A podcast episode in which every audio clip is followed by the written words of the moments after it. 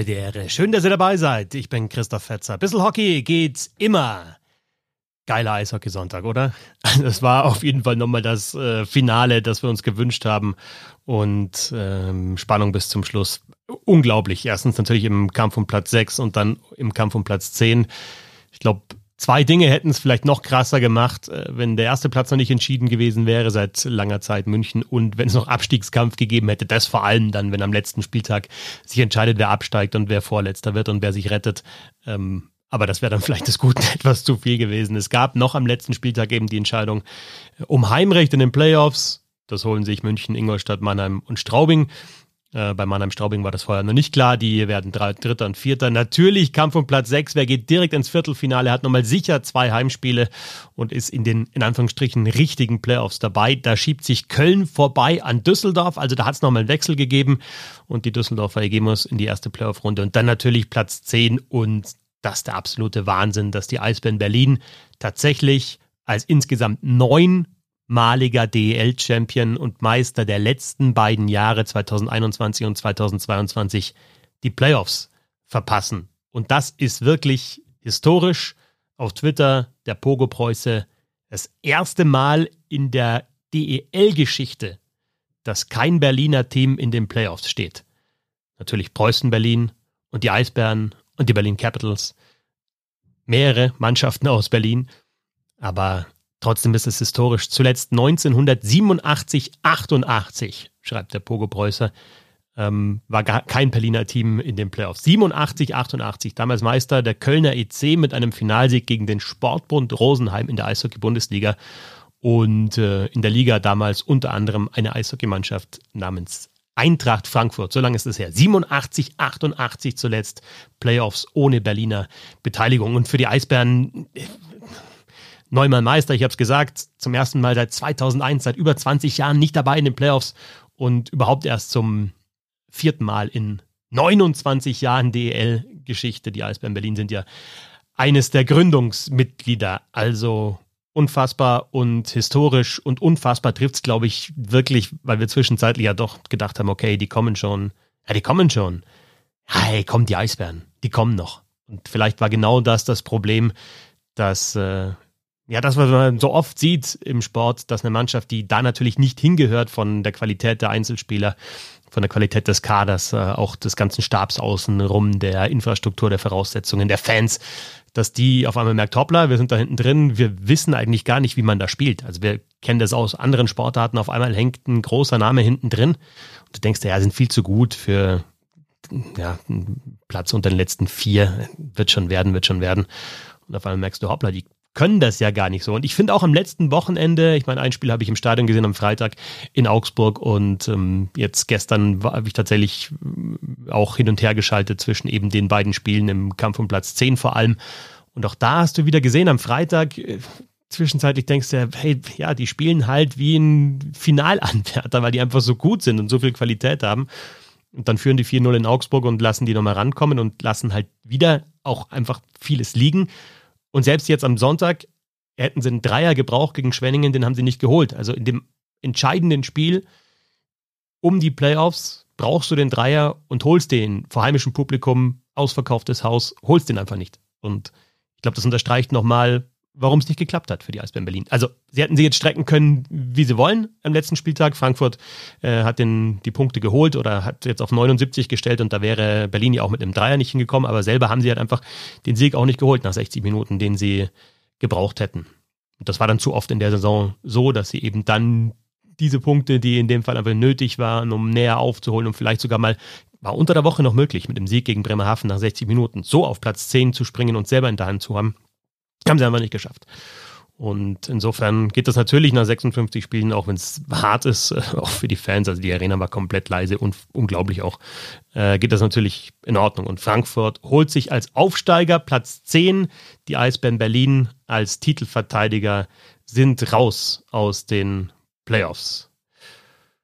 Und dann haben wir am letzten Spieltag auch nochmal, ja, am, am Kampf von Platz 6 gesehen, dass sich da nochmal was geändert hat. Und auch das ist äh, ja auch Wahnsinn, weil zwischenzeitlich haben wir uns gedacht, Herr Düsseldorf vielleicht sogar Top 4, Heimrecht in den Playoffs im Viertelfinale. Jetzt müssen sie erstmal zwei Spiele gegen Frankfurt eben gewinnen, um ins Viertelfinale zu kommen. Es ist immer wieder überraschend, wie schnell sich das alles drehen kann im Eishockey und jetzt beginnen halt die Playoffs und das ist dann auch nochmal eine ganz andere Geschichte. Und äh, es gibt sicherlich bei vielen Mannschaften ein paar Fragezeichen und es wird unglaublich spannend, ob aus diesen Fragezeichen in den Playoffs Ausrufezeichen äh, werden oder ob die bleiben. Gehen wir mal durch, durch die komplette Tabelle. Erster ERC Red Bull München, 122 Punkte, fast den Rekord äh, über eine komplette Saison der Eisbären Berlin eingestellt. Das war damals 2009, 2010 123 Punkte, also einer mehr als München jetzt in ebenfalls 56 Spielen. Also das wäre dann auch auf die, auf die gleiche Spieleanzahl gerechnet gewesen. Für München ist natürlich äh, ja, ähm, für für die Mannschaft äh, Rekord, die 122 Punkte. Auch Ingolstadt über 100 Punkte auf Platz 203 haben sie geholt. Zum ersten Mal seit 2011, 2012, also seit über zehn Jahren, schließt der ERC Ingolstadt eine Hauptrunde als Tabellenzweiter ab mit neuem Trainer, neuem Sportdirektor und diese Entscheidung eben Mark French und äh, Tim Regan da die Verantwortung zu geben, hat sich auf jeden Fall schon mal gelohnt, was die Hauptrunde an belangt. Dann haben wir Mannheim doch noch auf Platz 3 eingelaufen. Also Heimrecht im Viertelfinale. Und ich habe es öfter gesagt, ich denke schon eine Mannschaft, mit der zu rechnen ist in den, in den Playoffs. Also die würde ich nicht abschreiben, auch wenn vieles nicht gestimmt hat in der Hauptrunde. Und ich denke, da wird sich auch dann über den Sommer was ändern. Hm, vielleicht auf der Trainerposition, wohl auch im Kader. Aber schreibt die Mannheimer nicht ab. Auf vier, die Straubing Tigers haben also Heimrecht als beste Heimmannschaft der Liga. Das ist ein Riesenvorteil jetzt im Viertelfinale. Und da geht es gegen Wolfsburg. Also das steht schon fest, dieses eine Viertelfinale. Würde ich jetzt aber auch nicht sagen, dass da Straubing klarer Favorit ist. Ich glaube, dass Wolfsburg gut aufgestellt ist für die Playoffs von der Spielweise her und ja auch von den Spielertypen ähm, her.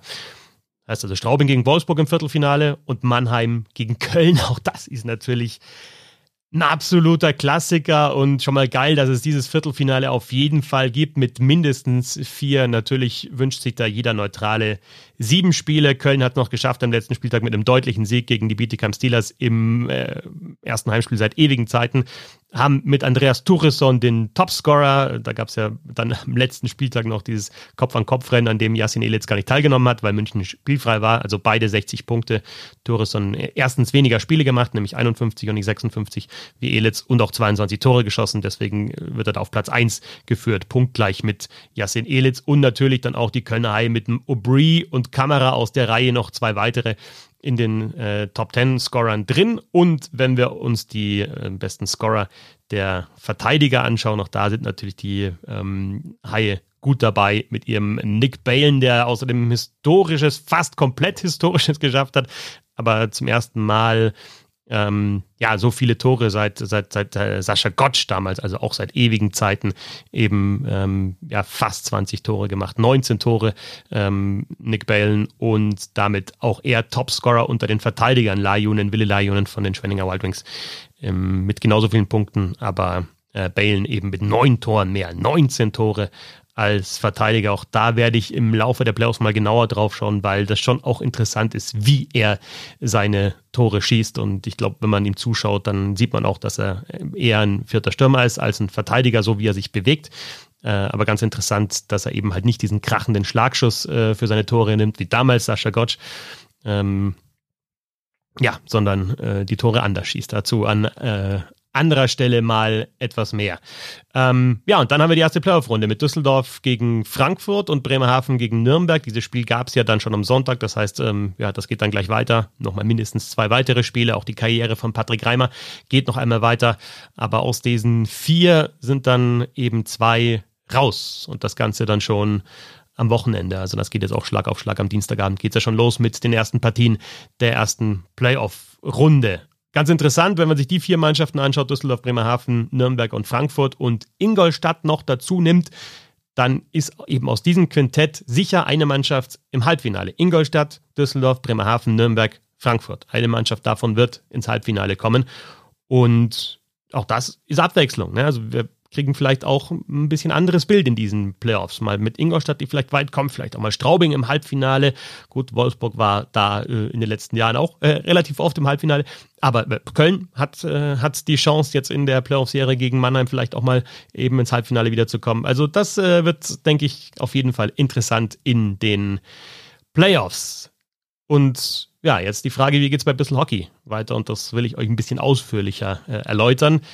Es gibt auch Hashtag bisschen mehr Playoffs. Also ich schaue jetzt im Laufe des Montags in kurzen Artikeln auf die fünf Mannschaften zurück, für die die Saison vorbei ist, nämlich eben Berlin, Schwenningen, Iserlohn, Augsburg und Bietigheim.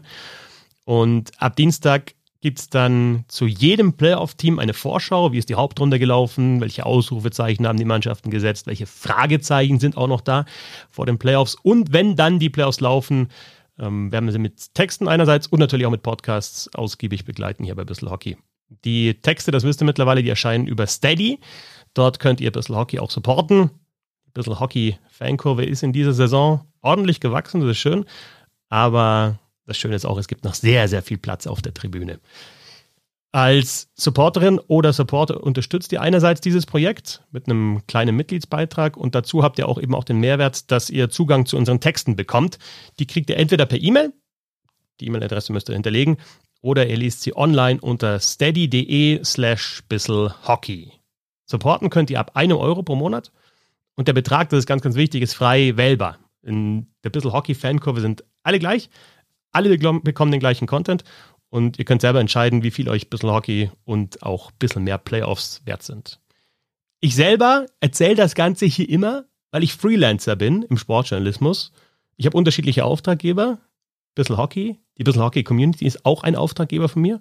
Das ist also meine Arbeit. Wenn euch das gefällt, könnt ihr die Arbeit bezahlen und wer das schon macht, vielen Dank dafür. Geht also auf steady.de slash Hockey und schließt ein Abo ab. Ich würde sagen, es lohnt sich. Ihr bekommt da auch Content, den ihr woanders so nicht bekommt. Und warum mache ich das über Steady? Ähm, der Slogan von Steady ist, Herzblut braucht Rückendeckung. Steady sichert kreatives Arbeiten mit Community-Finanzierung. Hört sich hochgestochen an, aber für mich trifft das irgendwie den Nagel auf den Kopf.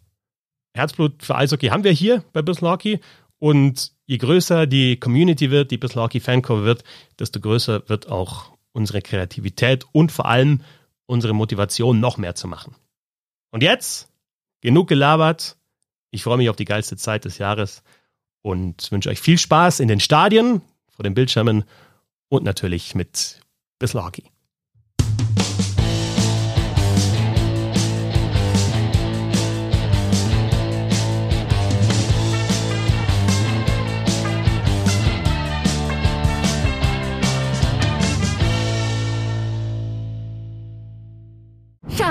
Ich bin neu verliebt. Was?